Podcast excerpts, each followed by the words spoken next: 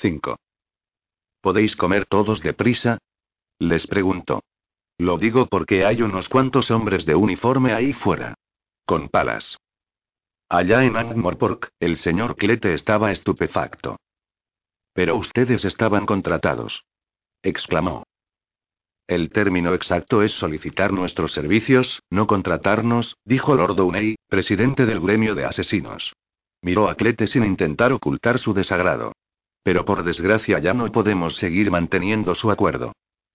Pero si son solo músicos, dijo el señor Clete. No pueden ser tan difíciles de matar, ¿verdad? Mis colaboradores muestran una cierta reticencia a hablar de ello, dijo Lord Downey. Todos parecen tener la impresión de que los clientes se encuentran protegidos de alguna manera. Evidentemente, le devolveremos el remanente de la tarifa que pagó. Protegidos, murmuró Clete, mientras atravesaban con alivio el arco que daba entrada al gremio de asesinos.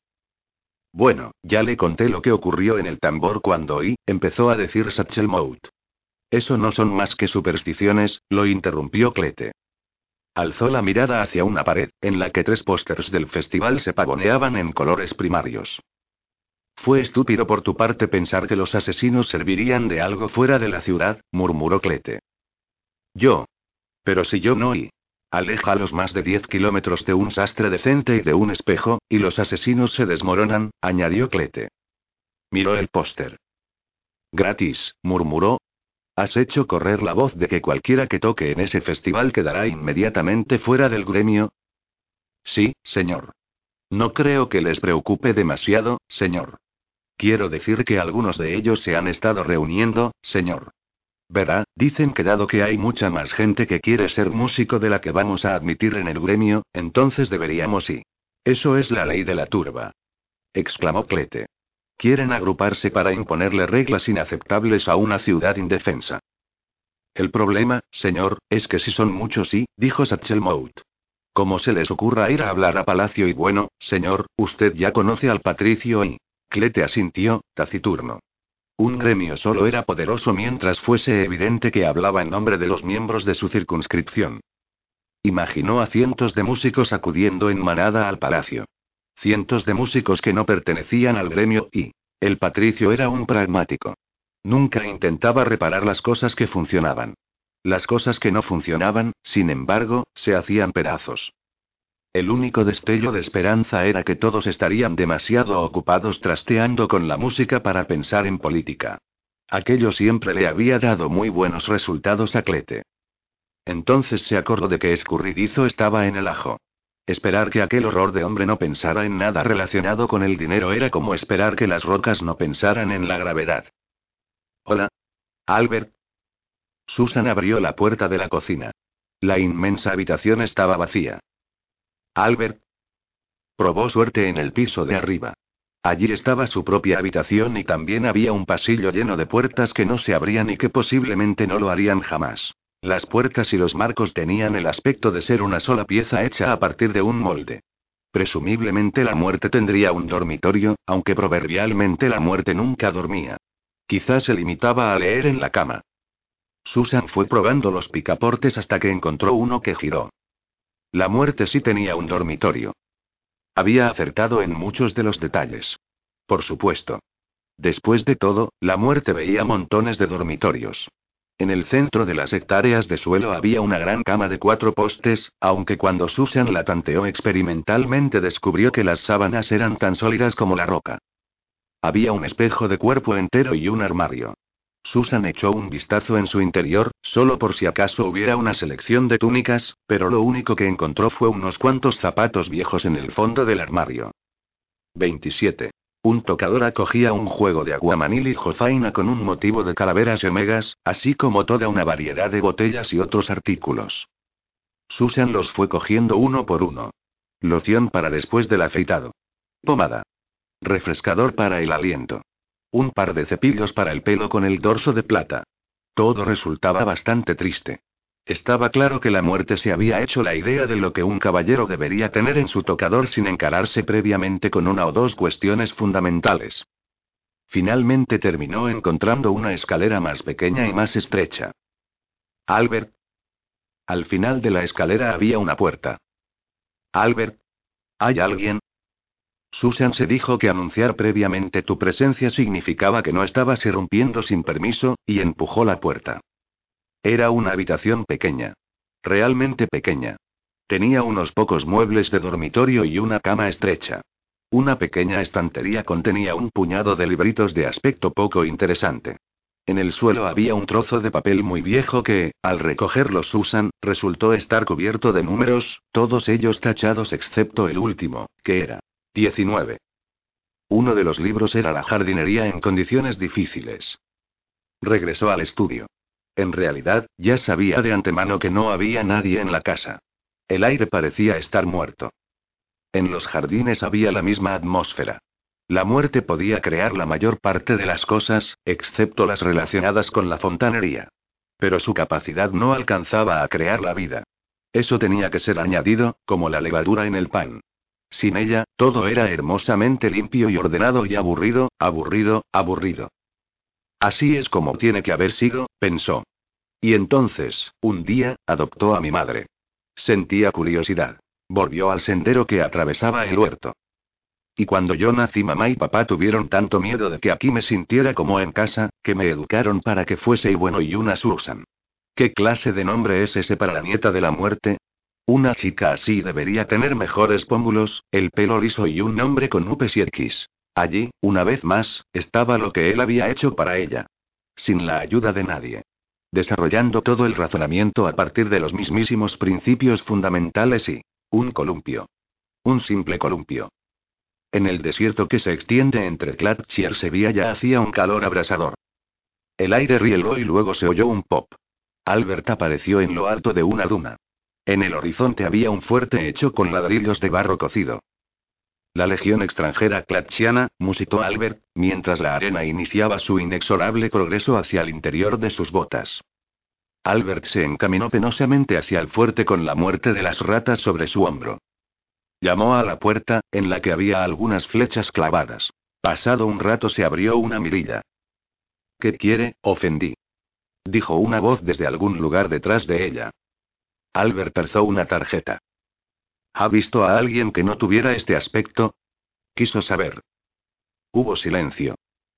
Entonces se lo plantearé así. ¿Ha visto a algún misterioso desconocido que no hablara de su pasado? Preguntó Albert. Esto es la legión extranjera clatchiana, ofendí. La gente no habla de su pasado.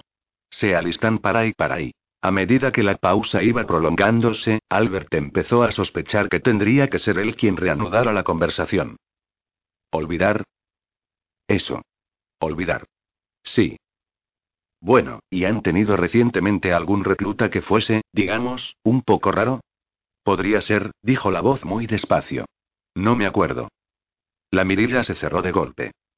Albert volvió a porrearla. La mirilla se abrió. ¿Sí? ¿Qué pasa? ¿Está seguro de que no puede acordarse? ¿Acordarme de qué? Albert inspiró profundamente. Exijo ver al oficial al mando. La mirilla se cerró. La mirilla se abrió. Lo siento. Parece ser que yo soy el oficial al mando. Usted no es un ezoner sevillano, ¿verdad? ¿No lo sabe? Estoy casi seguro de que tengo que haberlo sabido. En algún momento. Ya sabe cómo es esto y tengo la cabeza como ni una cosa, ya sabe y con agujeros y sirve para escurrir la lechuga y gemí. Hubo un sonido de cerrojos descorridos y se abrió un postigo en el pórtico. El posible oficial era un sargento, al menos en la escasa medida en que Albert estaba familiarizado con los grados clatchianos. Tenía el aspecto de alguien que, entre las cosas que no podía recordar, incluiría una buena noche de sueño. Si se acordaba de hacerlo. Dentro del fuerte había unos cuantos soldados clatchianos más, sentados o manteniéndose en pie a duras penas. Muchos estaban vendados, y había un número bastante más elevado de soldados, yaciendo o depositados sobre la dura arena, que nunca volverían a necesitar una noche de sueño. ¿Qué ha estado ocurriendo aquí? preguntó Albert. Su tono era tan autoritario que el sargento se encontró saludando. Fuimos atacados por los heces, señor, dijo, bamboleándose ligeramente. Había centenares de ellos. Nos superaban en número por IEGEM y cuál es el número que hay después del 9? Tiene un 1. 10. Por 10 a 1, señor. Aún así, veo que han sobrevivido, repuso Albert. Ah, dijo el sargento. Sí. Ejem. Sí. Ahí es donde todo se complica un poco, de hecho. Ejem. Cabo. Sí, usted. No, el que está a su lado. El de los dos galones. Yo. Preguntó un soldado bajito y gordo. Sí. Cuéntele lo que sucedió. Oh. Claro. Ejem. Bueno, los muy bastardos nos habían llenado de flechas, ¿comprende? Y parecía que ya estábamos perdidos. Entonces alguien propuso que subiéramos los cuerpos a las almenas, con sus ballestas y sus lanzas y todo, para que aquellos bastardos pensaran que seguíamos al completo y... No es una idea original, cuidado, intervino el sargento. Se ha hecho docenas de veces. Sí, dijo el cabo nerviosamente. Eso es lo que tuvieron que pensar ellos. Y entonces y entonces y cuando bajaban al galope por las dunas y cuando ya casi los teníamos encima, riendo y todo eso, diciendo cosas como otra vez ese viejo truco y alguien gritó fuego. Y todos abrieron fuego. Los muertos sí. Me alisté en la legión para Yehem y ya sabe, eso que se hace con la mente y, empezó a decir el cabo. Olvidar. Dijo Albert. Eso, eso. Olvidar. Y llevo ya algún tiempo mejorando en ello. Pero no voy a olvidar a mi viejo compañero codeador Malik lleno de flechas y aún así dándole su merecido al enemigo, dijo el cabo. Eso es algo que no olvidaré en mucho tiempo. Aunque le aseguro que lo voy a intentar, eso sí. Albert alzó la mirada hacia las almenas. Estaban vacías. Alguien los hizo formar en formación y luego todos salieron del fuerte, dijo el cabo. Y acabo de salir a mirar hace un momento y no había más que tumbas. Tienen que haberlas cavado los unos para los otros y...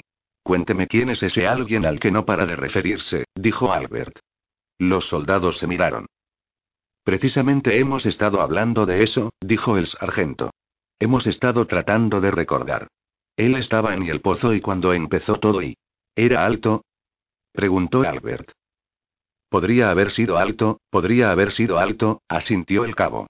Tenía la voz de alguien que es muy alto, desde luego, añadió, con aire perplejo ante las palabras que salían de su propia boca.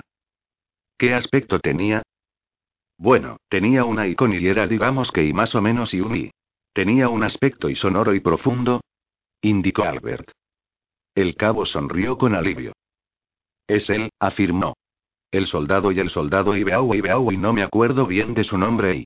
Sé que cuando salió por la I, empezó a decir el sargento, y entonces se puso a chasquear los dedos con irritación. Ya sabe, eso que se abre y se cierra. De madera. Con pestillos y bisagras. Gracias. La puerta. Sí, eso es y la puerta. Pues cuando salió por la puerta dijo y qué fue lo que dijo, cabo. Dijo. Hasta el más mínimo detalle, señor. Albert paseó la mirada por el fuerte. Así que se ha ido. ¿Quién? El hombre del que me hablaba hace unos instantes. Ah. Sí. Ejem. ¿Tiene alguna idea de quién era? Ofendí. Porque, bueno, fue asombroso y para que luego digan de la moral de la tropa y... Plantados en sus puestos como cadáveres, ¿eh? Dijo Albert, que podía ser desagradable cuando quería. Supongo que no dijo a dónde iría a continuación. ¿A dónde iría a continuación quién? Preguntó el sargento, frunciendo el ceño en honesta duda. Olvide que se lo he preguntado, repuso Albert. Le echó una última mirada al fortín. Que sobreviviera o no que la línea de puntos del mapa siguiera una dirección u otra, probablemente no tendría demasiada importancia en la historia del mundo. Era típico del amo tratar de apañar un poquito las cosas y... A veces también intenta ser humano, pensó. Y siempre mete la pata. Sigan con lo suyo, sargento, dijo, y volvió al desierto. Los legionarios lo vieron desaparecer tras las dunas, y luego volvieron a la labor de poner un poco de orden en el fuerte. ¿Quién cree que era? ¿Quién? La persona que acaba de mencionar. ¿Lo hice? ¿El qué? Albert coronó una duna. Desde allí podía entreverse la línea de puntos, serpenteando traicioneramente a través de la arena. Y Lick.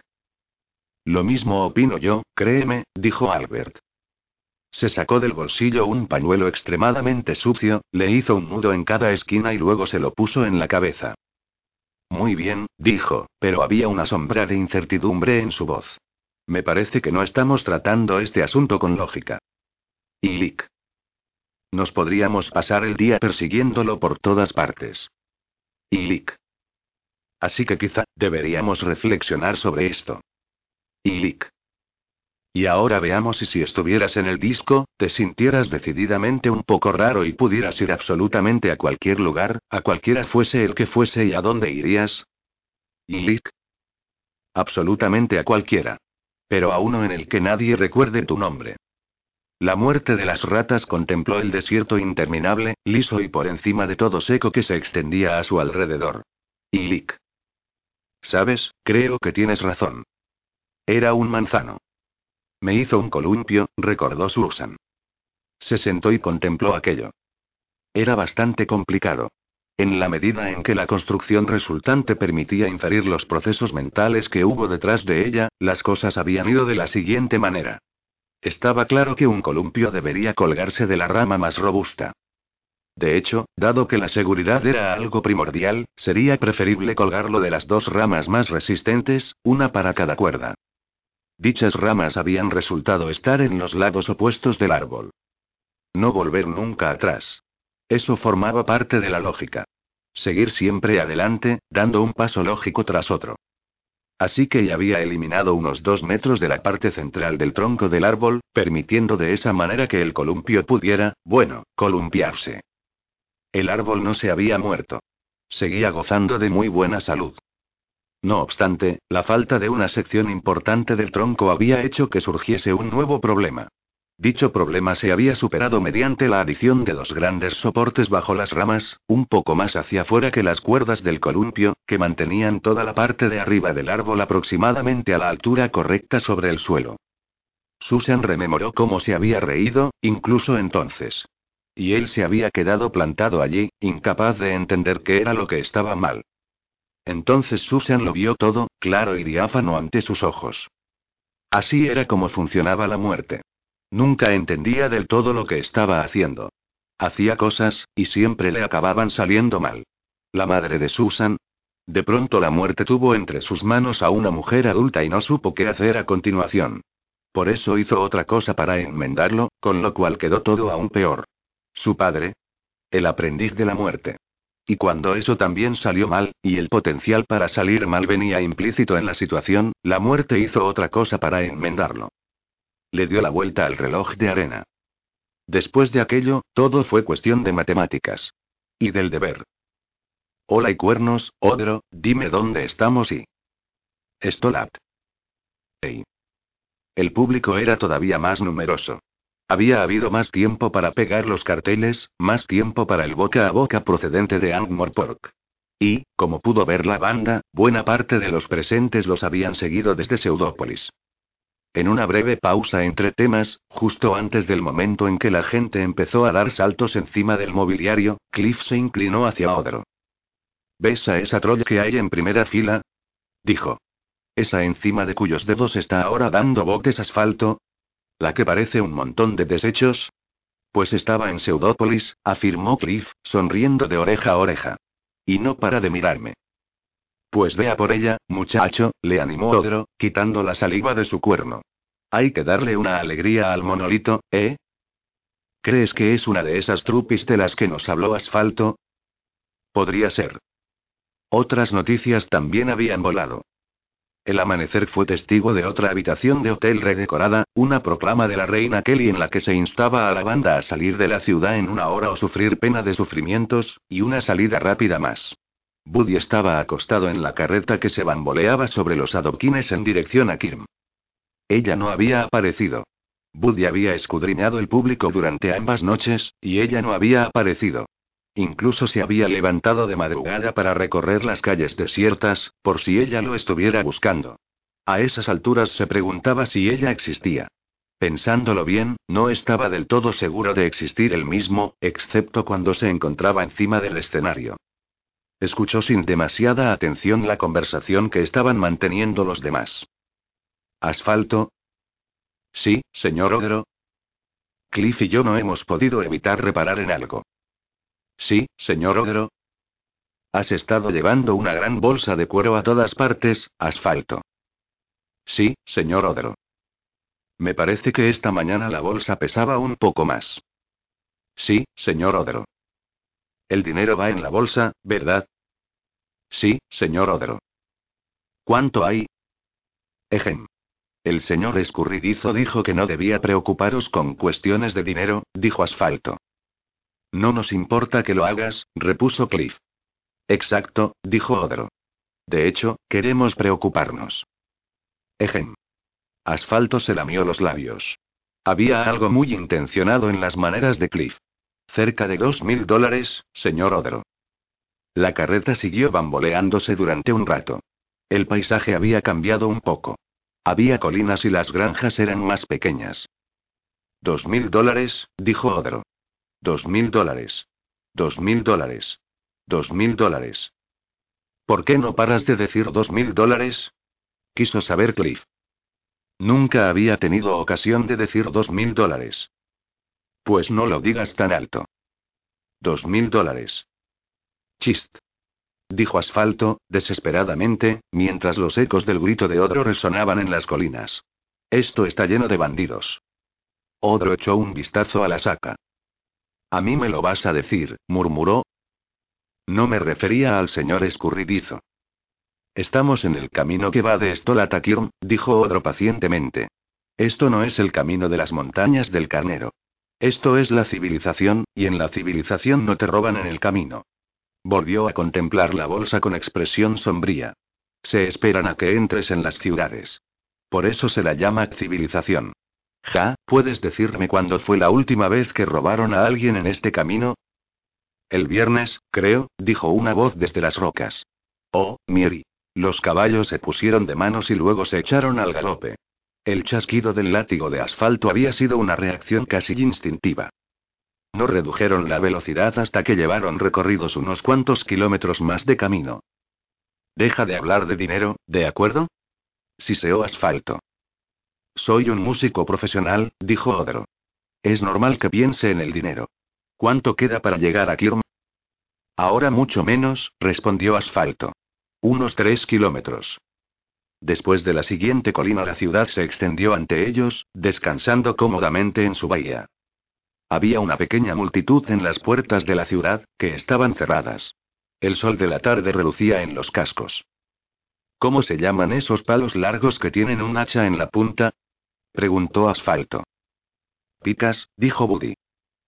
Pues hay muchísimas, comentó Odro. No pueden ser para nosotros, ¿verdad? Dijo Cliff. Solo somos músicos. Y también se ve a unos hombres con túnicas largas, cadenas de oro y no sé qué más, informó Asfalto. Burgueses, dijo Odro. ¿Sabes, ese jinete que nos ha adelantado esta mañana y, dijo Asfalto. Estoy pensando que quizá las noticias viajan. Sí, pero no fuimos nosotros los que destrozamos ese teatro, dijo Cliff. Bueno, solo les disteis seis bises, dijo Asfalto. Tampoco organizamos toda esa bronca en las calles. Estoy seguro de que los hombres de las hojas afiladas lo entenderán perfectamente. Quizá no quieren que redecoren sus hoteles. Ya te dije que combinar cortinas naranjas con papel de pared amarillo era un error. La carreta se detuvo. Un gordinflón ataviado con un tricornio y una capa ribeteada de piel frunció el ceño a la banda con una mueca de incomodidad. ¿Son ustedes los músicos conocidos como la banda con rocas dentro? Preguntó. ¿Hay algún problema, oficial? Dijo Asfalto. Soy el alcalde de Kirm. Según las leyes de Kirm, no se puede tocar música con rocas dentro en la ciudad. Mire, lo pone justo aquí y. Agitó un rollo de pergamino. Odro lo cogió. Me parece que la tinta todavía está húmeda, observó, la música con rocas dentro constituye una molestia pública, y se ha demostrado que es nociva para la salud y la moral y que causa giramientos antinaturales del cuerpo, sentenció el hombre, recuperando el pergamino. ¿Eso significa que no podemos entrar en Kirm? preguntó Odro. Pueden entrar si no hay más remedio, dijo el alcalde. Pero no van a tocar. Buddy se incorporó en la carreta. Pero tenemos que tocar, exclamó. La guitarra giró al extremo de su correa. Buddy agarró el mástil y alzó amenazadoramente la mano para rasguear. Odro miró desesperado a su alrededor. Cliff y Asfalto ya se habían llevado las manos a los oídos. Ah. dijo. Creo que lo que tenemos aquí es una ocasión para negociar, ¿verdad? Bajó de la carreta. Supongo que su señoría todavía no ha oído hablar de la tasa sobre la música, dijo. ¿Qué tasa sobre la música? Preguntaron Asfalto y el alcalde al mismo tiempo. Oh, se impuso hace muy poco, dijo Odro. Debido a la popularidad de la música con rocas dentro. La tasa sobre la música, 50 peniques por entrada. En Stolat supongo que la recaudación tuvo que ascender a, un, 250 dólares. Más del doble en Angmorpork, naturalmente. Fue una idea del patricio. ¿De veras? Suena muy típico de Bettinari, desde luego, le dijo el alcalde. Se frotó la barbilla. ¿Ha dicho 250 dólares en Stolat? ¿De veras? Y ese sitio apenas tiene cuatro calles. Un guardia con una pluma en el casco saludó nerviosamente. Disculpe, señor alcalde, pero la nota de Stolat decía que... Un momento, interrumpió el alcalde con enojo. Estoy pensando y... Cliff se inclinó hacia Odro. Esto es soborno, ¿verdad? Susurró. Estos son impuestos, dijo Odro. El guardia volvió a saludar. Pero de verdad, señor, los guardias de I. Capitán. Espetó el alcalde, todavía contemplando pensativamente a Odro. Esto es política. Haga el favor. También. Dijo Cliff. Y para demostrar nuestra buena voluntad, dijo Odro, sería buena idea que pagáramos la tasa antes de la actuación, ¿no le parece? El alcalde los miró con asombro, un hombre no demasiado seguro de que su mente pudiera digerir la idea de unos músicos con dinero. Señor alcalde, el mensaje decía ahí. 250 dólares, dijo Odro. Señor alcalde Bueno, capitán, habló el alcalde, con aire de haber tomado una decisión, todos sabemos que en Stolat son un poquito raros. Después de todo, no es más que música. Ya dije que me parecía una nota muy extraña. No veo qué daño puede hacer la música. Y es evidente que estos y esta gente está teniendo mucho éxito, añadió. Se notaba que aquel era un argumento de mucho peso para el alcalde, como lo es para muchas personas. A nadie le gustan los ladrones pobres. Sí, sería muy propio de los latsianos intentar tomarnos el pelo de esa manera. Solo porque vivimos aquí ya se piensan que somos idiotas. Sí, pero los de Seudopoi. Ah, ellos. Pandillas de engreídos. No hay nada malo en un poquito de música, ¿verdad? Especialmente, el alcalde miró a Odro, cuando es por el bien cívico. Déjelos pasar, capitán. Susan montó. Conocía el lugar. En una ocasión incluso lo había visto. Habían puesto una cerca nueva a lo largo del camino, pero seguía siendo peligroso. También conocía el momento. Justo antes de que empezaran a llamarlo la curva del hombre muerto. Hola, Kirom. Buddy puso un acorde. Y una postura. Un tenue resplandor blanco, como el brillo de las lentejuelas baratas, ribeteaba su silueta. Uh, uh, uh. Las aclamaciones se convirtieron en el familiar muro de sonido. Yo creía que moriríamos a manos de personas a las que no les gustábamos, pensó Odro. Ahora creo que es posible morir a manos de personas que nos adoran y... Miró cautelosamente a su alrededor. El capitán no era ningún estúpido, y había guardias apostados a lo largo de las paredes. Espero que Asfalto haya dejado el caballo y la carreta fuera como le pedí. Miró a Buddy, que centelleaba bajo la atención del público. Un par de bises y luego bajamos la escalera de atrás y nos vamos, pensó Odro. La gran saca de cuero había sido encadenada a la pierna de Cliff. Cualquiera que intentara llevársela se encontraría remolcando a una tonelada de batería. Ni siquiera sé lo que vamos a tocar, pensó Odro. Nunca lo sé. Me limito a soplar y ahí está. Que nadie me venga con que eso está bien. Buddy giró el brazo como si fuera un lanzador de disco y de la guitarra manó una correa hacia los oídos del público. Odro se llevó el cuerno a los labios. El sonido que emergió de él fue como quemar terciopelo negro en una habitación sin ventanas. Antes de que el hechizo de la música con rocas dentro llenara su alma, Odro pensó. Voy a morir. Eso es parte de la música. Voy a morir realmente pronto. Puedo sentirlo. Cada día. Se está acercando y... Lanzó otra mirada a Woody. El muchacho estaba escudriñando el público, como si buscara a alguien entre la multitud que gritaba. Tocaron música con rocas del calabozo. Tocaron preparado para la música con rocas dentro. Tocaron Sendero al Paraíso y un centenar de personas del público juraron que por la mañana comprarían una guitarra. Tocaron con el corazón y, especialmente, con el alma. Salieron del escenario después del noveno bis. La multitud seguía pateando el suelo y pidiendo más mientras ellos se escurrían por la ventana del retrete y saltaban al callejón. Asfalto vació un saco dentro de la bolsa de cuero. Otros 700 dólares. Dijo, ayudándoles a subir a la carreta. Ya, y a nosotros nos tocan 10 dólares por cabeza, dijo otro. Eso díselo al señor escurridizo, replicó Asfalto, mientras los cascos de los caballos repicaban hacia las puertas. Lo haré. No importa, dijo Buddy. A veces lo haces por el dinero, pero a veces lo haces por el espectáculo. Ja. Por encima de mi cadáver. Odro hurgó debajo del pescante. Asfalto había metido allí dos cajas de cerveza. Mañana es el festival, chicos, tronó la voz de Cliff. El arco de la puerta pasó por encima de ellos. Desde allí aún se escuchaba el griterío de la multitud. Después de eso tendremos un contrato nuevo, dijo el enano. Con montones de ceros en él. Ahora ya tenemos ceros, dijo Cliff. Sí, pero no tienen precisamente muchos números delante. ¿Eh, Buddy? Se volvieron a mirarlo. Buddy estaba dormido, sujetando la guitarra contra su pecho. Como un ceporro, observó Odro. Se volvió a girar. El camino se extendía ante ellos, pálido bajo la claridad de las estrellas. Tú dijiste que solo querías trabajar, dijo Cliff. Dijiste que no querías ser famoso. ¿Qué opinas ahora de tener que preocuparte por todo ese oro y que las chicas te tiren su cota de malla? Tendré que cargar con ello. Yo querría tener una cantera, confesó el troll. ¿Sí? Sí. En forma de corazón. Una noche oscura de tormenta. Un carruaje, ya sin caballos, chocó contra la precaria valla, que se reveló inútil, y cayó desfiladero abajo.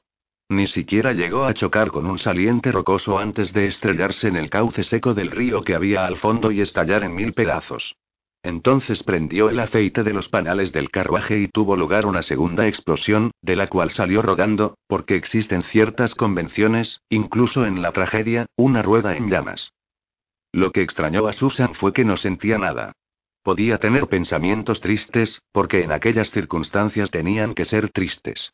Sabía quiénes iban dentro del carruaje. Pero ya había ocurrido. No había nada que ella pudiera hacer para evitarlo, porque si lo hubiera evitado, entonces no habría ocurrido.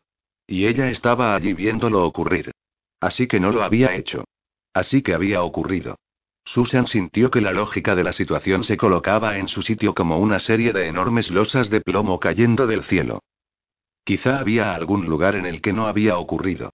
Quizá el carruaje había patinado en sentido opuesto, quizá había habido una roca oportuna, quizá el carruaje no había pasado siquiera por allí, quizá el cochero se había acordado de la súbita curva. Pero todas aquellas posibilidades solo podían existir si también estaba esta en concreto. Aquel conocimiento no era de ella. Fluía hacia Susan desde una mente mucho, mucho más antigua. A veces lo único que podías hacer por las personas era estar allí. Llegó a Vinky hacia las sombras que había junto al camino del risco y esperó. Pasados uno o dos minutos se oyó un repiqueteo de piedras, y un caballo y su jinete llegaron por un sendero casi vertical que subía desde el cauce del río. Los hollares de Vinky se dilataron. La parapsicología no tiene ninguna palabra para la sensación inquietante que se experimenta al hallarse en presencia de uno mismo. 28. Susan vio a la muerte desmontar y quedarse inmóvil, apoyado en la guadaña mientras miraba hacia el cauce. Pero él habría podido hacer algo, pensó. ¿Verdad? La figura se irguió, pero no se volvió. Sí. Yo habría podido hacer algo. ¿Cómo y cómo sabías que yo estaba aquí? La muerte agitó una mano con irritación. Te recuerdo. Y ahora debes entender esto. Tus padres sabían que las cosas tienen que ocurrir. Todo tiene que ocurrir en alguna parte. ¿Acaso piensas que no les hablé de eso? Pero yo no puedo dar vida. Solo puedo conceder y extensión. Inmutabilidad. Solo los humanos pueden dar vida. Y ellos querían ser humanos, no inmortales. Si te ayuda en algo, murieron al instante. Al instante. Tengo que preguntarlo, pensó Susan. Tengo que decirlo. O no soy humana. Yo podría regresar y salvarlos y, Solo el más leve de los temblores indicaba que la oración anterior era una pregunta. ¿Salvar? ¿Para qué? ¿Una vida que ha llegado a su fin? Algunas cosas terminan. Yo lo sé.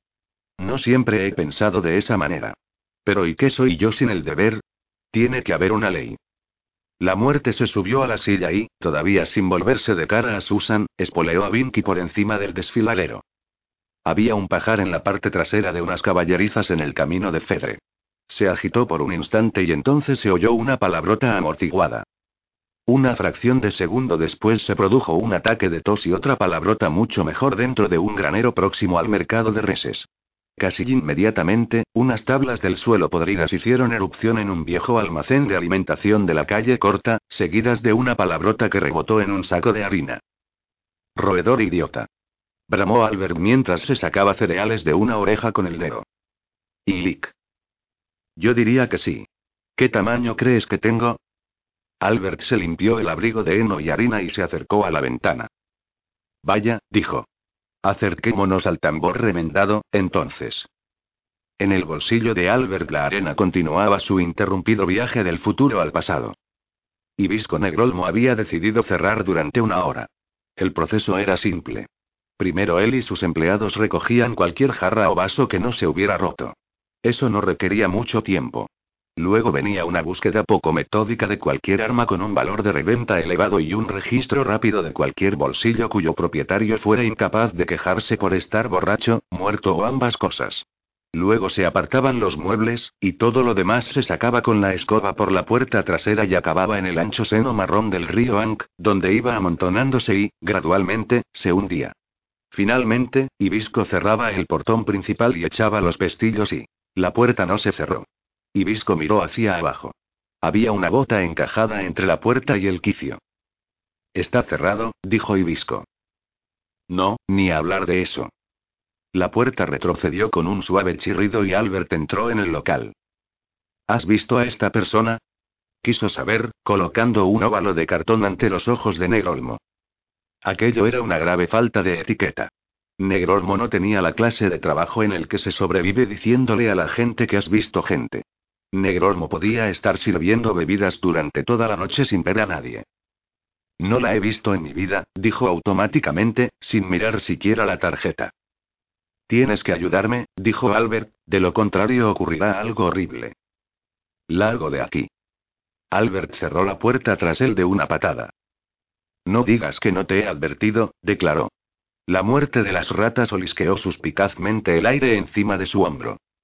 Un instante después, Ibisco tenía la barbilla presionada firmemente contra las tablas de una de sus mesas. Bien, sé que tuvo que entrar aquí, le dijo Albert, que ni siquiera jadeaba, porque tarde o temprano todo el mundo lo hace. Echa otra mirada. Eso es una carta de Karok, dijo Ibisco con voz ahogada. Es la muerte. Así es. El del caballo blanco. Enseguida se lo reconoce. Solo que supongo que aquí no tendría ese aspecto.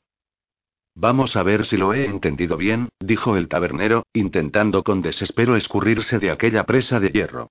¿Usted quiere que le diga si he visto a alguien que no tiene ese aspecto? Tendría un aspecto raro. Más raro que la mayoría. Albert pensó durante un momento. Y si lo conozco un poco, bebería muchísimo. Siempre lo hace. Esto es Angmorpork, supongo que lo sabe. No te hagas el descarado o me enfadaré. Quiere decir que ahora no está enfadado. Solo estoy impaciente. Si quieres, probamos con el enfado. Hace unos días y vino y alguien. No puedo recordar exactamente qué aspecto tenía ahí. Ah. Sería él. Bebió hasta dejarme seco, se quejó del juego de invasores bárbaros, cayó en redondo y entonces sí. ¿Entonces qué? No me acuerdo. Lo echamos fuera. ¿Por la puerta de atrás? Sí. Pero ahí fuera solo está el río. Bueno, la mayoría de la gente recupera el conocimiento antes de hundirse. Y Lick, dijo la muerte de las ratas. ¿Dijo algo? Le preguntó Albert, demasiado ocupado para prestarle atención. Algo acerca de recordarlo todo, creo. Dijo y dijo que estar borracho no le hacía olvidar. No paraba de hablar de picaportes y rayos de sol peludos. ¿Rayos de sol peludos? Algo así. La presión sobre el brazo de Ibisco desapareció de repente. Ibisco esperó un par de segundos y luego, muy cautelosamente, giró la cabeza. No había nadie detrás de él. Moviéndose con mucho cuidado, Ibisco se agachó para mirar debajo de las mesas. Albert salió al amanecer y, después de rebuscar un poco, sacó su caja. La abrió, echó una mirada a su biómetro y luego cerró la tapa bruscamente. Bien, dijo. ¿Y ahora qué? Lick. ¿Qué? Y alguien le golpeó en la cabeza. No fue un golpe calculado para matar. Timo Gandulancia, miembro del gremio de ladrones, sabía lo que ocurría a los ladrones que mataban a la gente. El gremio de asesinos llegaba y hablaban muy brevemente con ellos. De hecho, lo único que les decían era, adiós.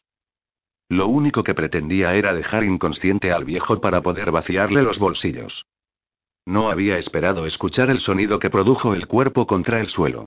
Fue como el tintineo del cristal al romperse, pero con unos inquietantes tonos añadidos cuyos ecos siguieron resonando en los oídos de Timo mucho tiempo más del que deberían. Algo saltó del cuerpo y llegó hasta la cara de Timo con un zumbido. Dos garras esqueléticas le agarraron las orejas y un hocico huesudo salió disparado hacia adelante y le propinó un buen golpe en la frente. Timo gritó y salió corriendo. La muerte de las ratas volvió a caer al suelo y corrió hacia Albert. Le dio palmaditas en la cara, lo pateó frenéticamente unas cuantas veces y después, dejándose llevar por la desesperación, le mordió en la nariz. Luego agarró el cuello de la camisa de Albert y trató de sacarlo de la calzada, pero enseguida se produjo un admonitorio tintineo de cristal. Las cuencas oculares se volvieron histéricamente hacia el portón cerrado del tambor. Los bigotes osificados se erizaron. Un instante después Ibisco abrió la puerta, aunque solo fuese para detener los golpes atronadores. He dicho que está ahí. Algo pasó como una exhalación entre sus piernas, se detuvo un momento para morderle en el tobillo y luego se escabulló hacia la puerta trasera, con la nariz firmemente pegada al suelo. Lo llamaban el Parque del Abandono no porque lo sufriera más que el resto de la ciudad, sino porque el abandono fue una vez la medida de tierra que podía arar un hombre con tres bueyes y medio durante un jueves lluvioso. El parque tenía exactamente esa cantidad de terreno, y en Angmorporg la gente se aferraba siempre a la tradición y a menudo también a otras cosas. Tenía árboles, hierba y un estanque con peces auténticos. Y, por uno de esos caprichos de la historia cívica, era un lugar bastante seguro. La gente rara vez sufría atracos en el parque del abandono. Como a todos los demás, a los atracadores también les gusta tomar el sol en algún lugar seguro. El parque del abandono era, por así decirlo, territorio neutral. Y ya se estaba llenando, a pesar de que no había gran cosa que ver aparte de los trabajadores que seguían montando un gran escenario junto al estanque. Detrás del escenario se había delimitado un área mediante tiras de tela de saco clavadas a unos cuantos postes. De vez en cuando alguien se dejaba arrastrar por la emoción y trataba de colarse, pero siempre era arrojado al lago por los trolls de Crisoprase. Crash y su grupo llamaban la atención entre los músicos que estaban ensayando, en parte porque Crash se había quitado la camisa para que Jimbo pudiera ponerle tintura de yodo en las heridas. Pensé que bromeabas, gruñó Crash. Ya te dije que estaba en tu dormitorio, replicó Scoria. ¿Cómo voy a tocar la guitarra así? dijo Crash. Bueno, de todas maneras no sabes tocarla, dijo Nodi. Quiero decir que, bueno, mira mi mano. Mírala. Miraron su mano. La mamá de Jimbo le había puesto un guante después de tratar las heridas. No eran muy profundas, porque ni siquiera un leopardo estúpido pasará mucho tiempo cerca de alguien que quiera quitarle los pantalones. Un guante, dijo Crash con una voz terrible. ¿Quién ha oído hablar nunca de un músico serio que lleve un guante? ¿Cómo voy a tocar la guitarra llevando puesto un guante? ¿Cómo ibas a tocar la guitarra de todas formas? No sé por qué os sigo aguantando a los tres, dijo Crash. Estáis estorbando mi desarrollo artístico. Estoy pensando en dejaros y formar mi propia banda. Tú no vas a hacer eso, dijo Jimbo, porque no encontrarás a nadie todavía peor que nosotros. Admitámoslo de una vez. Somos basura. Estaba expresando en voz alta una opinión tácita hasta el momento, pero compartida por todos. Los otros músicos que había a su alrededor eran bastante malos, eso era cierto. Pero aquello era todo lo que eran. Algunos de ellos poseían cierto talento musical menor. En cuanto al resto, simplemente no sabían tocar. No tenían un batería que no acertaba a los tambores y un bajista con el mismo ritmo natural que un accidente de tráfico. Y generalmente conservaban el nombre que habían escogido. Podían ser nombres poco imaginativos, como un troll enorme y algunos otros trolls o enanos con altitud, pero al menos ellos sabían quiénes eran. ¿Qué os parece si nos llamamos Somos una basura de banda? preguntó Nodi, metiéndose las manos en los bolsillos. Puede que seamos basura, gruñó Crash, pero somos basura que toca música con rocas dentro. Bueno, bueno, ¿y qué tal va todo? dijo escurridizo, abriéndose paso a través de los sacos. Ya no falta mucho y ¿qué estáis haciendo aquí vosotros? Estamos en el programa, señor escurridizo, dijo Crash mansamente. ¿Cómo podéis estar en el programa cuando no sé cómo os llamáis? dijo escurridizo, señalando con irritación uno de los carteles. ¿Vuestro nombre está ahí? Probablemente estamos donde pone bandas de acompañamiento, dijo Nodi. ¿Qué te ha pasado en la mano? preguntó escurridizo. Me la mordieron mis pantalones, explicó Crash, lanzando una mirada asesina a Escoria. ¿En serio, señor escurridizo, no podría darnos otra oportunidad? Ya veremos, dijo escurridizo, y se fue.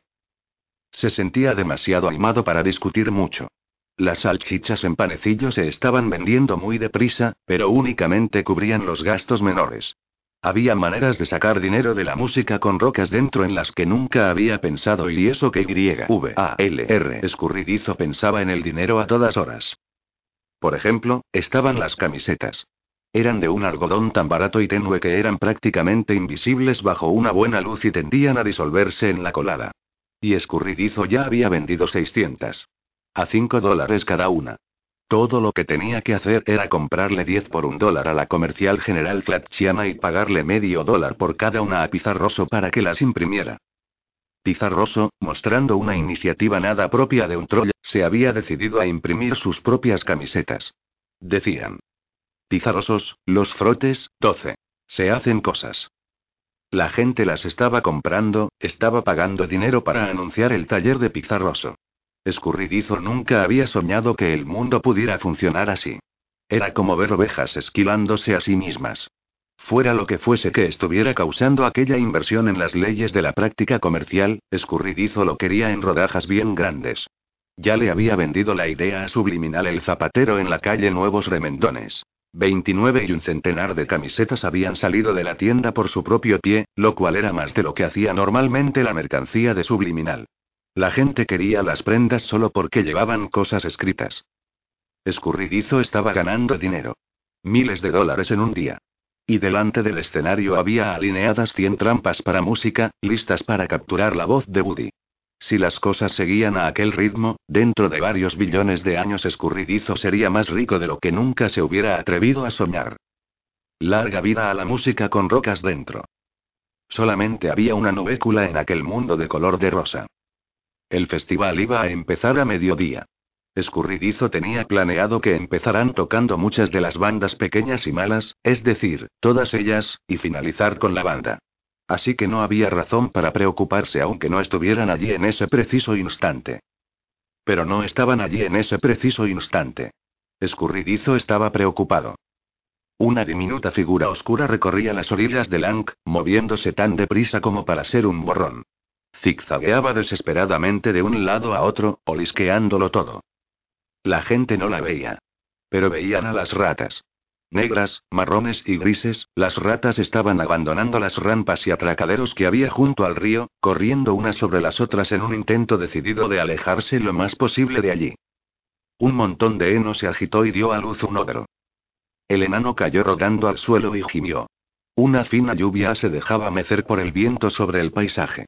Odro se levantó a duras penas, contempló los campos ondulados a su alrededor y luego desapareció un momento detrás de un seto. Unos segundos después volvió trotando, exploró el almier durante un rato hasta que encontró una parte más desigual que el resto y la pateó repetidamente con su bota de puntera metálica. ¡Ay! Dovenmol dijo Odro. Buenos días, Cliff. Hola, mundo. No sé si podré seguir aguantando la vida en la línea telúrica, ya sabes. Los repollos, la mala cerveza, las ratas agobiándote todo el día y... Cliff salió arrastrándose del montón de heno. Anoche debí de tomar algo de cloruro de amonio en mal estado, dijo. ¿La tapa de mi cabeza sigue en su sitio? Sí. Lástima. Sacaron a asfalto del almier tirando de sus botas y lo hicieron volver en sí atizándole repetidamente. Eres nuestro encargado de gira, dijo Odro. Se supone que debes asegurarte de que no nos ocurra nada malo. Bueno, eso es lo que hago, ¿no? Musitó Asfalto. No le estoy dando de puñetazos, señor Odro. ¿Dónde está Buddy? Los tres rodearon el almiar, tanteando algunos bultos que resultaron sereno mojado. Lo encontraron en una pequeña elevación del terreno, no muy lejos de allí.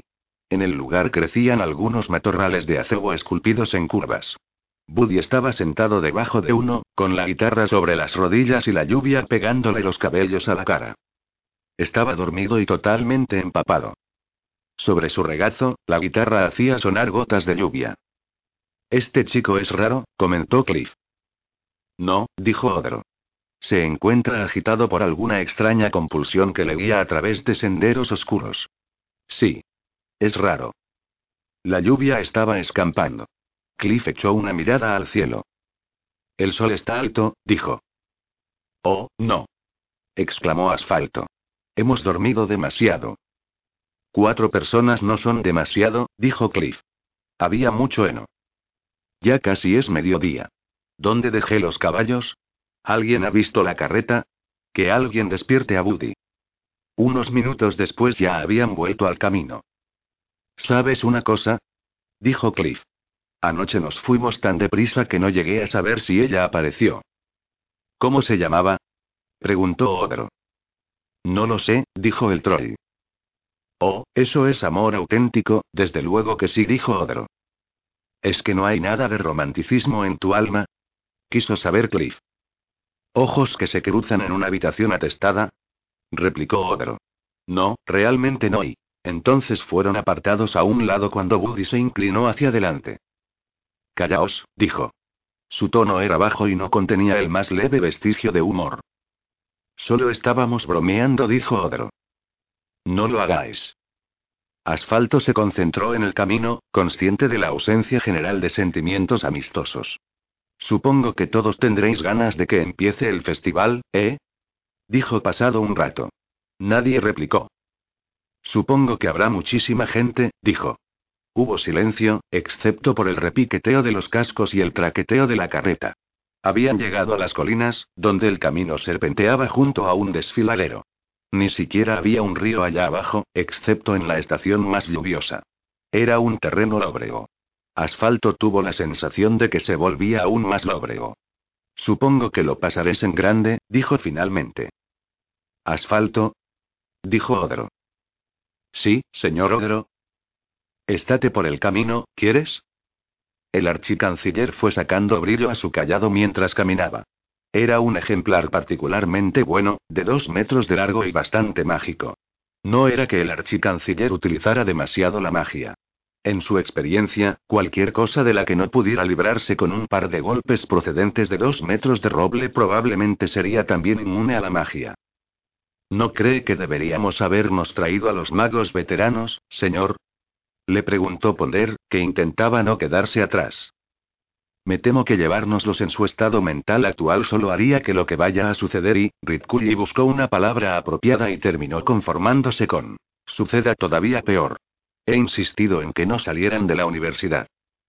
¿Y qué me dice de Drongo y los demás? preguntó Ponder con voz esperanzada. ¿Servirían de algo en caso de una rotura dimensional taumatúrgica de enormes proporciones?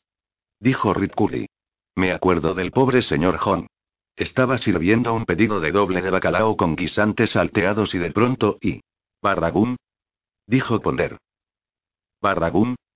replicó Ritkulli mientras se abría paso a empujones por la calle atestada. Eso no es lo que yo he oído. Fue más bien algo como a aerusento crujido, crujido, crujido, crack, y una lluvia de frituras. Gran loco Agrián y sus amigos valdrían para algo si las gambas se ponen calentitas. Un Probablemente no, archicanciller. Correcto. La gente grita y corre de un lado a otro, y eso nunca ha servido de nada. Un bolsillo lleno de hechizos decentes y un callado bien cargado te sacarán de apuros nueve de cada diez veces. ¿Nueve de cada diez veces? Correcto. ¿Cuántas veces ha tenido que confiar en ellos, señor? Bueno, estuvo el señor John y aquel asunto con la cosa en el armario del tesorero y aquel dragón, supongo que se acordará y, los labios de Ritkulis movieron en silencio mientras contaba con los dedos. Hasta el momento, nueve veces. Y funcionaron en cada ocasión, señor. A pedir de boca. Así que no hay necesidad de preocuparse. Abran paso, que viene un mago. Las puertas de la ciudad estaban abiertas. Odro se inclinó hacia adelante mientras la carreta las cruzaba con gran estruendo. No vayas directamente al parque, dijo. Pero llegamos con retraso, protestó Asfalto. Esto no nos ocupará mucho tiempo. Ve primero a la calle de los artesanos habilidosos. Eso está al otro lado del río. Es importante. Tenemos que recoger una cosa. Las calles estaban llenas de gente. Aquello no era algo insólito, exceptuando que esta vez casi todo el mundo se movía en la misma dirección. Y tú acuéstate en la parte trasera de la carreta, dijo Odro a Buddy. No queremos que las jovencitas intenten arrancarte la ropa, ¿eh, Buddy? Se volvió. Buddy había vuelto a quedarse dormido. Pues en lo que a mí respecta ahí, empezó a decir Cliff. Tú solo llevas un taparrabos, dijo Odro. Bueno, pero podrían cogerlo, ¿verdad? La carreta fue recorriendo las calles hasta girar la esquina de los artesanos habilidosos. Era una calle de tiendas minúsculas. En aquella calle podías conseguir que te hicieran, repararan, reconstruyeran, diseñaran, copiaran o falsificaran cualquier cosa. Los hornos brillaban en cada portal y las funderías humeaban en cada patio trasero. Quienes hacían intrincados relojes de cocina trabajaban al lado de los armeros. Los carpinteros trabajaban en el establecimiento contiguo al de hombres que tallaban el marfil en diminutas formas tan delicadas que empleaban patas de saltamontes, chapadas en bronce, como sierras. Al menos uno de cada cuatro artesanos elaboraba herramientas para que las utilizaran los otros tres. Las tiendas no solo lindaban entre sí, sino que se superponían. Si un carpintero tenía que hacer una mesa grande, contaba con la buena voluntad de sus vecinos para hacerle sitio, de tal manera que él trabajaba en un extremo de la mesa mientras dos joyeros y un alfarero utilizaban el otro lado como banco de trabajo. Había tiendas en las que podías pasar a que te tomaran medidas por la mañana y luego recoger un juego completo de cota de malla con unos pantalones de repuesto por la tarde. La carreta se detuvo delante de una tiendecita y Odro saltó al suelo y entró en ella. Asfalto oyó la conversación. ¿La tiene lista?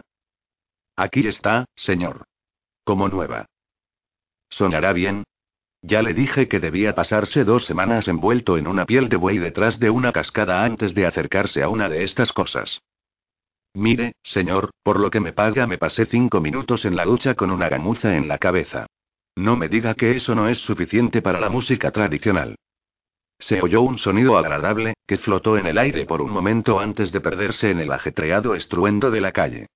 Dijimos 20 dólares, ¿verdad? No, usted dijo 20 dólares. Yo dije 25 dólares. Entonces espere un momento. Odero salió y le hizo una seña con la cabeza a Cliff. Venga, afloja, dijo. Cliff gruñó, pero rebuscó durante un instante en algún lugar del fondo de su boca. Oyeron al artesano habilidoso decir. ¿Qué demonios es eso? Una muela. Tiene que valer por lo menos y. Servirá. Odro volvió a salir de la tienda con un saco, que metió debajo del pescante. Ya está, anunció. Puedes ir hacia el parque. Entraron por una de las puertas traseras. O, al menos, trataron de hacerlo. Había dos trolls cerrándoles el paso. Tenían la lustrosa pátina marmórea de los matones pandilleros básicos de Crisoprase. Él no empleaba guardaespaldas. La mayoría de los trolls no eran lo bastante listos para guardar nada. Esto solo para bandas, dijo uno. Eso es, dijo el otro. Nosotros somos la banda, declaró Asfalto. ¿Cuál? preguntó el primer troll. Aquí tengo una lista. Eso es. Somos la banda con rocas dentro, dijo Odro. Ja, vosotros no sois ellos. Yo he visto a ellos. Hay un tipo con un brillo alrededor, y cuando él toca la guitarra hace guau mi gn Eso es y. El acorde se enroscó alrededor de la carreta. Buddy estaba de pie, con la guitarra en posición. Oh, wow, exclamó el primer troll. Esto es asombroso. rebuscó en su taparrabos y sacó un trozo de papel arrugado. ¿Escribiréis los nombres aquí, por favor? Mi chico Arcilla, él nunca creerá que he conocido ahí. Sí, sí, dijo Buddy cansadamente. Pásalo. Solo que no para mí, para mi chico Arcilla, dijo el troll, dando saltitos de excitación. ¿Cómo se escribe? Da igual, de todas maneras no sabe leer. Escuchad, dijo Odro, mientras la carreta entraba en el área de detrás del escenario, ya hay alguien tocando. Os dije que... Escurridizo llegó corriendo hacia ellos. ¿Por qué habéis tardado tanto? preguntó. Os toca salir enseguida. Vais justo después de y trozo de madera. ¿Cómo ha ido todo? Asfalto, ven aquí. Se llevó al pequeño Troya las sombras que creaba el escenario. ¿Me has traído algo de dinero? preguntó. Unos tres mil y. No tan alto. Solo lo estoy susurrando, señor escurridizo. Escurridizo miró cautelosamente a su alrededor. Los susurros no existían en Angmorpork cuando la cantidad implicada incluía la palabra mil en algún lugar. En Angmorpork la gente podía oírte incluso pensar en esa clase de sumas. Asegúrate de no perderlo de vista, ¿de acuerdo? Va a haber más antes de que acabe el día. Le daré sus 700 dólares a Crisoprase y el resto serán benefi. Se fijó en el ojillo reluciente de asfalto y contuvo su lengua. Naturalmente, está la depreciación y gastos imprevistos y publicidad y investigación de mercado y panecillos y mostaza y básicamente, tendré suerte si al final consigo no perder dinero. Prácticamente voy a la ruina con este asunto. Sí, señor escurridizo. Asfalto asomó la cabeza por el extremo del escenario. ¿Quiénes son los que tocan ahora, señor escurridizo? En punto. ¿Cómo dice, señor escurridizo? Solo que ellos lo escriben AMP. Uh, dijo escurridizo. Se calmó un poco y sacó un puro del bolsillo. No me preguntes por qué. Los músicos deberían llevar nombres razonables, del estilo de Blondie y sus alegres trovadores. ¿Tocan bien? ¿No lo sabe, señor escurridizo? Eso no es lo que yo llamo música, declaró escurridizo. Cuando yo era joven teníamos música como es debido con letras de verdad y el zorro me la machaca, qué particular, ese tipo de cosas. Asfalto volvió a mirar a Amp. Uh. Bueno, tiene ritmo y se puede bailar, dijo, pero no son muy buenos. Quiero decir que la gente se limita a mirarlos. Cuando toca la banda no se limitan a mirarlos, señor escurridizo. Tienes razón, convino escurridizo, volviendo la cabeza hacia la parte delantera del escenario. Había una hilera de trampas para música entre las velas. Y ahora más vale que les digas que se preparen. Me parece que a esos de ahí se les están terminando las ideas. ¿Umi Buddy? Buddy levantó la vista de su guitarra. Algunos de los otros músicos estaban afinando las suyas, pero él había descubierto que nunca tenía que hacerlo. Tampoco podía, de todas maneras. Las clavijas no se podían mover. ¿Qué ocurre? Un, dijo Odro. Señaló vagamente a Cliff, que sonrió con timidez y sacó de detrás de su espalda el saco que sostenía allí. Esto es y bueno, pensamos y es decir, todos nosotros pensamos que y, farfulló Odro. Bueno, la vimos, ya sabes, y tú dijiste que no se la podía reparar, pero en esta ciudad hay gente que puede hacer prácticamente de todo, así que estuvimos preguntando por ahí, y sabíamos lo mucho que significaba para ti, y en la calle de los artesanos habilidosos hay un hombre que dijo que lo podía hacer y a Cliff le costó otro diente, pero de todos modos aquí la tienes porque tenías razón, ahora mismo estamos en lo más alto del negocio de la música y es gracias a ti y sabemos lo mucho que significaba para ti, así que es una especie de regalo de agradecimiento bueno, venga, dásela de una vez. Cliff, que había vuelto a bajar el brazo al ver que la frase empezaba a extenderse, acercó el saco hacia el perplejo Buddy. Asfalto asomó la cabeza entre las telas de saco. Más vale que salgamos al escenario, chicos, dijo. Venga, salid. Buddy dejó la guitarra en el suelo. Abrió el saco y empezó a tirar del envoltorio de lino que había dentro. La han afinado y todo, dijo Risco servicialmente. El arpa relució bajo el sol cuando salió el último paño. Esa gente puede hacer cosas increíbles con la cola y demás, dijo Odro.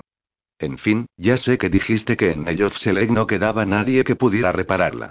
Pero esto es Angmorpork. Aquí podemos arreglarlo prácticamente todo.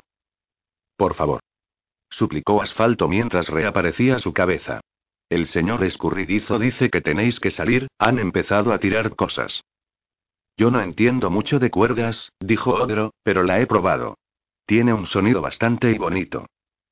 Yo y Egemi no sé qué decir, dijo Buddy.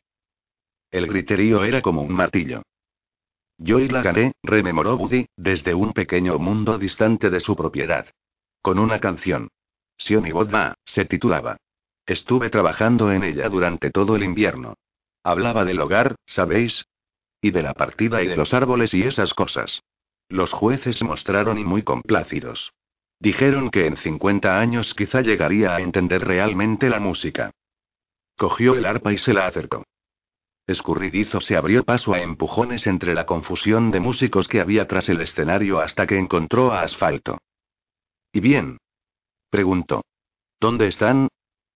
Están sentados hablando, señor Escurridizo. Escucha, dijo Escurridizo. ¿Oyes a la multitud? Lo que quieren es música con rocas dentro. Si no la tienen y bueno, más vale que la tengan, ¿de acuerdo? Dejar crecer la expectación está muy bien, pero hoy los quiero en el escenario ahora mismo. Buddy se miró los dedos. Luego, blanco como el papel, alzó la mirada hacia las otras bandas que se arremolinaban en la zona. Turi, el de la guitarra, dijo con voz ronca. Yo, señor. Dámela. Cada uno de los grupos que nacía en Angmorpork sentía un respeto reverencial por la banda con rocas dentro. El guitarrista entregó su instrumento con la expresión de quien lleva un objeto sagrado a que sea bendecido. Buddy miró la guitarra. Era uno de los mejores productos de Weirdown. Rasgó un acorde. El sonido sonó como sonaría el plomo si se pudiera transformar en cuerdas de guitarra. Vale, chicos, ¿cuál es el problema? dijo escurridizo, corriendo hacia ellos. Ahí fuera hay seis mil oídos esperando a llenarse de música, ¿y vosotros todavía estáis aquí sentados? Buddy le devolvió la guitarra al músico e hizo girar su propio instrumento sobre su correa. Tocó unas cuantas notas que parecieron destellar en el aire. Pero esto sí que lo puedo tocar, dijo. Oh, sí.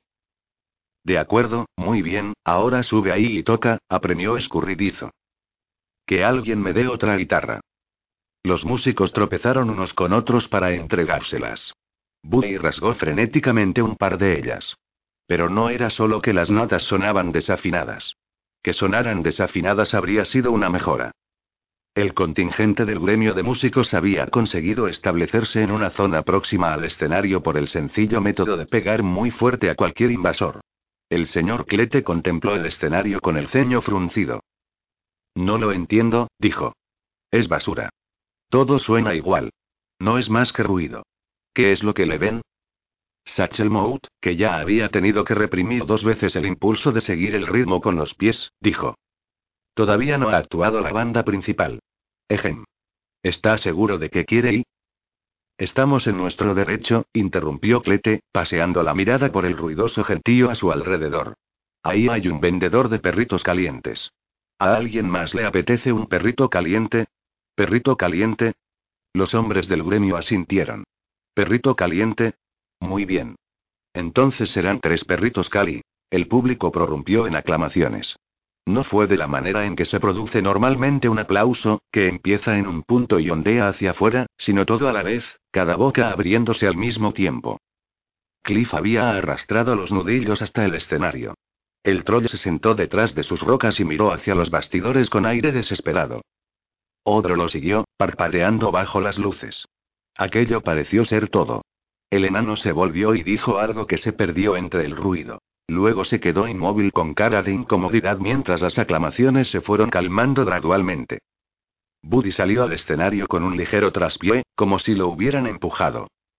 Hasta aquel momento, el señor Clete había pensado que la multitud estaba chillando.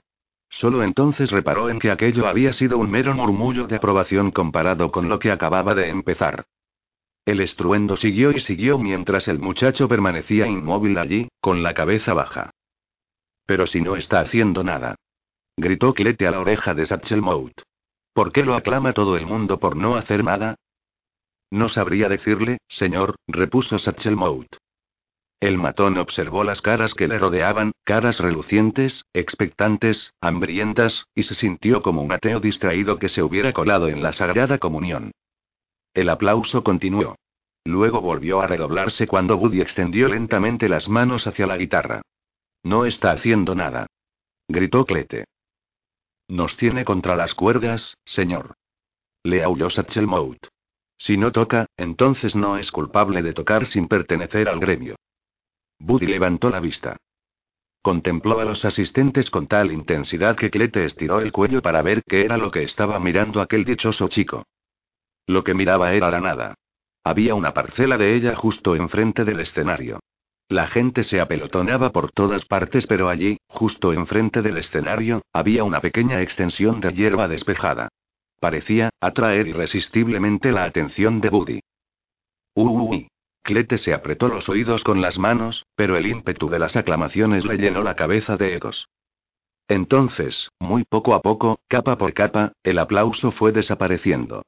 Se rindió ante el sonido que producen miles de personas que permanecen muy calladas, cosa que de algún modo, pensó Satchel Mout, era mucho más peligrosa. Odro miró a Cliff, quien le hizo una mueca. Buddy seguía inmóvil, mirando al público. Si no toca, pensó Odro, entonces sí que estamos listos. Llamó a Asfalto con un siseo y el pequeño troll se acercó sigilosamente. ¿La carreta está lista? Sí, señor Odro.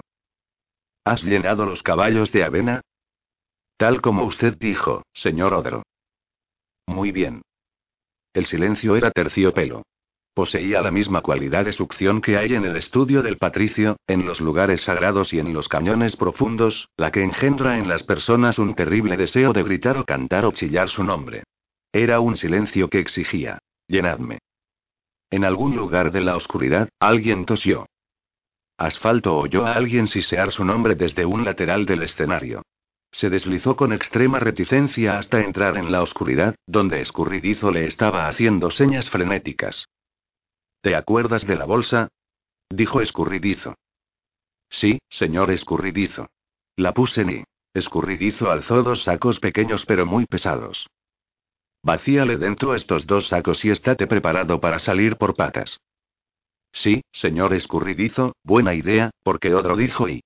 Hazlo ya. Odro miró a su alrededor. Si tiro el cuerno y el yelmo y esta cota de malla, pensó, puede que consiga salir de aquí con vida. ¿Qué está haciendo ese chico? Buddy dejó la guitarra en el suelo y desapareció entre bastidores. Estaba de vuelta antes de que el público se diera cuenta de lo que estaba ocurriendo. Traía consigo el arpa. Se detuvo delante del público. Odro, que era quien estaba más cerca de él, lo oyó murmurar. ¿Solo por una vez? Oh, venga y solo una vez más. Mira, luego haré lo que tú quieras. Pagaré por ello. La guitarra dejó escapar unos tenues acordes. Mira, hablo en serio, dijo Buddy. Se oyó otro acorde. Solo una vez. Buddy sonrió hacia un espacio vacío que había entre el público y empezó a tocar. Cada nota era nítida como una campana y simple como la luz del sol, y como tal se fragmentaba contra el prisma del cerebro para destellar en un millón de colores. Odro se quedó boquiabierto y entonces la música se desplegó en su cabeza. No era música con rocas dentro, aunque utilizaba las mismas puertas. La sucesión de notas conjuró recuerdos de la mina en la que había nacido, y de pan de los enanos como el que solía amartillar mamá encima de su yunque, y del momento en el que Odro fue consciente por primera vez de que se había enamorado. Treinta se acordó de la vida en las cavernas debajo de cabeza de cobre, antes de que la ciudad le llamara, y deseó por encima de todo estar en casa. Nunca se había imaginado que los humanos pudieran cantar con agujero. Cliff dejó a un lado sus martillos. Las mismas notas se infiltraron en sus oídos oxidados, pero dentro de su mente se convirtieron en canteras y páramos.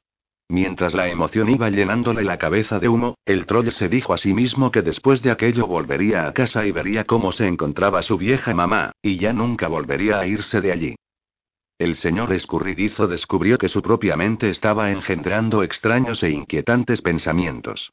Tenían que ver con cosas que no se podían vender y por las que no se debería pagar y, el catedrático de runas recientes le dio con los nudillos a la bola de cristal. El sonido es un poquito metálico, observó. Quítese de en medio, no puedo ver nada, dijo el decano. Runas recientes volvió a sentarse. Los magos contemplaron la pequeña imagen. Esto no suena como la música con rocas dentro, dijo el tesorero. Cállese, dijo el decano. Se sonó la nariz. Era una música triste. Pero hacía ondear la tristeza como si fuera un estandarte de batalla. Decía que el universo había hecho todo lo que podía, pero aún estabas vivo. El decano, que era tan impresionable como un trozo de cera caliente, se preguntó si podría aprender a tocar la armónica. La última nota se desvaneció. No hubo aplausos. El público flaqueó un poco, a medida que cada individuo bajaba de cualquiera que fuese el rincón reflexivo que había estado ocupando. Uno o dos de ellos murmuraron cosas como si, así se hace o tú y yo juntos, hermano. Muchos se sonaron la nariz, a veces en otras personas. Y entonces la realidad se volvió a colar, como hace siempre. Odro le oyó decir a Woody, en voz muy baja. Gracias. El enano se inclinó hacia un lado y dijo por la comisura de la boca. ¿Qué era eso? Buddy pareció estremecerse y despertar. ¿Qué? Ah. Se llama Sion y Boda. ¿Qué opinas? Tiene y agujero, dijo Odro. Sí, sin duda tiene agujero. Cliff asintió. Cuando se está muy lejos de la conocida vieja mina o montaña, cuando se está perdido entre desconocidos, cuando no se es más que una gran nada llena de dolor y solo entonces se puede cantar con agujero. Nos está mirando, murmuró Woody. ¿La chica invisible? preguntó Odro, contemplando la hierba vacía. Sí. Ah, sí. No cabe duda de que no la veo. Bien. Y ahora, si esta vez no tocas música con rocas dentro, estamos muertos. Buddy cogió la guitarra. Las cuerdas temblaron bajo sus dedos. Se sintió lleno de júbilo. Se le había permitido tocar aquello delante de ellos, y todo lo demás ya carecía de importancia. Cualquier cosa que ocurriese a continuación daba igual. Todavía no habréis oído nada, dijo. Pateó el suelo. Un, dos, un, dos, tres y. Glock tuvo tiempo de reconocer la melodía antes de que la música tomara posesión de él. La había oído solo unos segundos antes. Pero ahora vibraba. Ponder miró dentro de su caja. Me parece que estamos atrapando esto, archicanciller, le dijo, pero no sé lo que es. Ritkulia sintió y recorrió al público con la mirada. Todos estaban escuchando con la boca abierta. El arpa les había fregado el alma, y ahora la guitarra les estaba electrocutando la columna vertebral. Había un espacio vacío cerca del escenario. Ritkulli se tapó un ojo con la mano y enfocó la mirada hasta que el otro ojo empezó a llorarle. Entonces sonrió. Se volvió para mirar al gremio de músicos y se horrorizó al ver que Satchel Mout estaba alzando una ballesta. Parecía hacerlo de mala gana. El señor Clete le estaba dando codazos. Ritkulli levantó un dedo y pareció rascarse la nariz. A pesar del sonido de la banda, el archicanciller pudo oír el tañido de la cuerda de la ballesta al romperse y, para su secreto deleite, el chillido que se le escapó al señor Clete cuando un extremo suelto le dio en la oreja. Ritkulli ni siquiera había pensado en eso. Solo soy un viejo sentimental, ese es mi problema, murmuró para sus adentros. Hat. Hat. Hat. ¿Saben? Esto ha sido una idea extremadamente buena, le dijo el tesorero mientras las diminutas imágenes movían dentro de la bola de cristal. Qué manera tan excelente de ver las cosas. ¿Cree que le podríamos echar un vistazo al edificio de la ópera? ¿Y qué opinan del Club Moceta en la calle Estibador? preguntó el prefecto mayor. ¿Por qué? preguntó el tesorero. Oh, solo era una idea, se apresuró a decir el prefecto mayor. No he estado nunca allí en absoluto, créame. La verdad es que no deberíamos estar haciendo esto, opinó el catedrático de runas recientes. La verdad es que no es el uso más apropiado para un cristal mágico y... No se me ocurre ningún uso mejor para un cristal mágico, replicó el decano, que ver a gente tocando música con rocas dentro. El hombre del pato, Ataúd Henry, Arnold Ladeado, viejo apestoso Ron y el olor de viejo apestoso Ron y el perro de viejo apestoso Ron iban paseando por los bordes de la multitud. La recogida había sido particularmente buena. Siempre lo era cuando Escurridizo ponía a la venta sus perritos calientes. Había cosas que la gente no comería ni siquiera bajo la influencia de la música con rocas dentro. Había cosas que ni siquiera la mostaza podía disfrazar. Arnold recogió los restos y los metió en una cesta que llevaba dentro de su carrito. Aquella noche abría la reina de las sopas primigenias bajo el puente. La música se había derramado sobre ellos. Ellos la ignoraron. La música con rocas dentro era la sustancia de los sueños, y no había sueños debajo del puente. Luego se detuvieron y escucharon, cuando una música nueva fluyó sobre el parque y cogió de la mano a cada hombre y mujer y criatura y le mostró a él o a ella o a ello el camino al hogar. Los mendigos se quedaron plantados y escucharon con la boca abierta. Cualquiera que les mirase a la cara, suponiendo que alguien mirara a los mendigos invisibles, habría tenido que alejarse y, excepto del señor Borrón. No había forma de alejarse de él. Cuando la banda empezó a tocar música con rocas dentro, los mendigos volvieron a poner los pies en el suelo.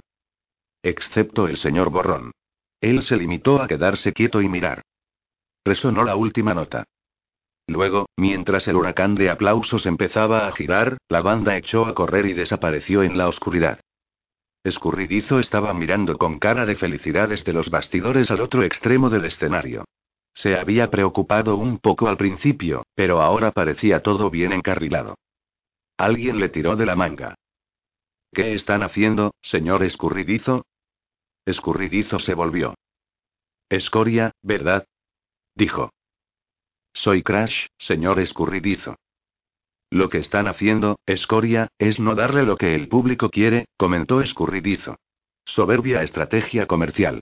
Esperas hasta que lo están pidiendo a gritos, y entonces se lo quitas. Esperas. Cuando la multitud esté pateando el suelo, ellos volverán a saltar al escenario. Todo consiste en saber escoger el momento exacto. Cuando aprendas esa clase de truco, escoria y... Me llamo Crash, señor escurridizo. Y entonces quizás sabrás cómo tocar música con rocas dentro. Porque la música con rocas dentro, escoria y... Y Crashy. Y no es solo música, sentenció escurridizo, sacándose un poco de algodón de las orejas. Es montones de cosas. No me preguntes por qué. Escurridizo encendió un puro. El estruendo hizo temblar la llamita del fósforo. Saldrán en cualquier momento, dijo. Ya lo verás. Había una hoguera que estaba hecha con botas viejas y barro. Una forma gris correteaba alrededor de ella, olisqueándola excitadamente. Venga, venga, venga. Al señor escurridizo no le va a gustar nada esto, gimió Asfalto. Pues lo siento por el señor escurridizo, replicó Odro, mientras subían a Woody a la carreta. Y ahora quiero ver cómo esos cascos echan chispas, ¿sabes lo que quiero decir? Pongamos rumbo a Kirm, dijo Woody mientras la carreta se puso en marcha de una sacudida. No sabía por qué lo había dicho. Simplemente parecía ser el destino apropiado. No es buena idea, dijo Odro. Seguro que la gente probablemente querrá hacer preguntas acerca de aquel carromato que saqué de la piscina. Dirijámonos hacia Kirm. Al señor escurridizo realmente no le va a gustar nada esto, dijo Asfalto, mientras la carreta salía al camino. Saldrán y en cualquier momento, dijo escurridizo. Eso espero, repuso Crash, porque me parece que todos se han puesto a dar patadas en el suelo. La verdad es que se oía un cierto estruendo de pateo por debajo de las aclamaciones. Espera y verás, dijo escurridizo. Saldrán en el momento preciso. No hay ningún problema. Ac. Se supone que el puro se ha de meter en la boca al revés, señor escurridizo, dijo Crash dócilmente. La luna menguante iluminaba el paisaje mientras la carreta saltó por las puertas y tomó el irregular camino de Kirm. ¿Cómo supiste que yo había hecho preparar la carreta? Le preguntó Odro mientras volvían a tomar tierra después de un breve trayecto por los aires. No tenía ni idea, replicó Woody. Pero saliste corriendo. Sí. ¿Por qué? Fue y justo y momento apropiado. ¿Y por qué quieres ir a Kirm? preguntó Cliff. Ahí y ahí puedo encontrar una embarcación hacia casa, ¿verdad? Dijo Woody. Eso es. Una embarcación hacia casa. Odro miró la guitarra. Había algo que no encajaba. Aquello no podía terminar tan fácilmente y luego irse ellos como si tal cosa y... sacudió la cabeza. ¿Qué podía ir mal a partir de entonces? Al señor escurridizo realmente no le va a gustar nada esto, gimoteó asfalto. Venga, cállate de una vez, dijo Odro. No sé qué problema puede tener él con todo esto. Bueno, pues para empezar, dijo Asfalto, lo principal, la cosa que menos le va a gustar de todas, es Yumi que nosotros tenemos el dinero. Cliff metió la mano debajo del pescante. Se oyó un tintineo apagado, del tipo que produce un montón de oro portándose bien y manteniéndose calladito. El escenario temblaba con la vibración del pateo. Ahora ya se oían algunos gritos. Escurridizo se volvió hacia Crash y sonrió horriblemente. Oye, acabo de tener una gran idea, dijo. Una silueta minúscula subió corriendo por el camino que venía del río. Delante de ella, las luces del escenario brillaban en el crepúsculo. El archicanciller le dio un cogazo a Ponder y agitó su callado. Bueno, dijo, si se produce un desgarramiento súbito de la realidad y las horribles cosas aullantes empiezan a colarse, entonces nuestro trabajo será ahí, se rascó brevemente la cabeza. ¿Qué es eso que dice siempre el decano? ¿Pasear unos buenos mulos? Unos buenos culos, señor, repuso Ponder. El decano dice patear unos buenos culos. Ritculli contempló el escenario vacío. No veo ningún mulo, dijo. Los cuatro miembros de la banda estaban todos sentados y miraban fijamente hacia adelante, más allá de la llanura bañada por la luna. Finalmente Cliff rompió el silencio. ¿Cuánto? Cinco mil dólares largos y. ¿Cinco mil doli? Cliff selló con su manaza la boca de Ogro. ¿Por qué? preguntó Cliff mientras el enano se retorcía. MMFMMFMMFMMFSMMFS. Estaba un poco confuso, reconoció Asfalto. Lo siento. Nunca podremos irnos lo bastante lejos, dijo Cliff. Lo sabéis, ¿verdad? Ni siquiera si morimos. Intenté decíroslo a todos. Gimoteó Asfalto. Quizá, quizá podríamos devolverlo. MMFMMFMMFMMFMMF. ¿Cómo vamos a hacer eso? MMFMMFMMFMMF. Odro, dijo Cliff, en un tono de voz razonable, voy a apartar la mano. Y tú no vas a gritar. ¿De acuerdo? MMFMMF. Vale. ¿Devolverlos? 5.000 dol y MMFMMFMMF. Supongo que algo de ese dinero es nuestro, opinó Cliff, apretando un poco más la mano. MMF. Bueno, yo por lo menos no he cobrado ningún jornal, dijo Asfalto. Vayamos a Kirm, dijo Buddy con voz apremiante. Podemos quedarnos con nuestra parte y mandar a Escurridizo su parte. Cliff se rascó la barbilla con la mano que tenía libre. Parte de él pertenece a Crisoprase, les informó Asfalto. El señor Escurridizo le pidió prestado un poco de dinero para organizar el festival. De él sí que no podremos alejarnos lo suficiente, dijo Cliff, excepto si seguimos hasta llegar al borde y nos tiramos. Y aún así, solo quizá. Podríamos explicárselo y no y podríamos sí. Dijo Asfalto. Una visión de la reluciente cabeza marmórea de Crisoprase se formó en el campo visual de los cuatro. MMF. No. Kirm, entonces, decidió Woody. Los dientes de diamante de Cliff destellaron a la luz de la luna. Me pareció y, dijo, me pareció y que había oído algo en el camino por allá atrás. Sonaba como unos arreos y... Los mendigos invisibles empezaron a alejarse del parque. El olor de viejo apestoso ron se había quedado un rato, porque estaba disfrutando de la música. Y el señor Borrón aún no se había movido. Tenemos casi 20 salchichas, dijo Arnold ladeado. Ataúd Henry tosió con una tos en la que había huesos. Que se jodan. Comentó viejo apestoso Ron. Se lo dije, espiándome con rayos.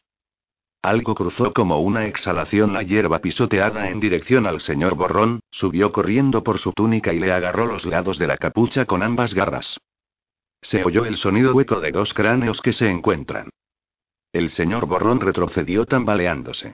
Y El señor Borrón parpadeó y se sentó bruscamente en el suelo.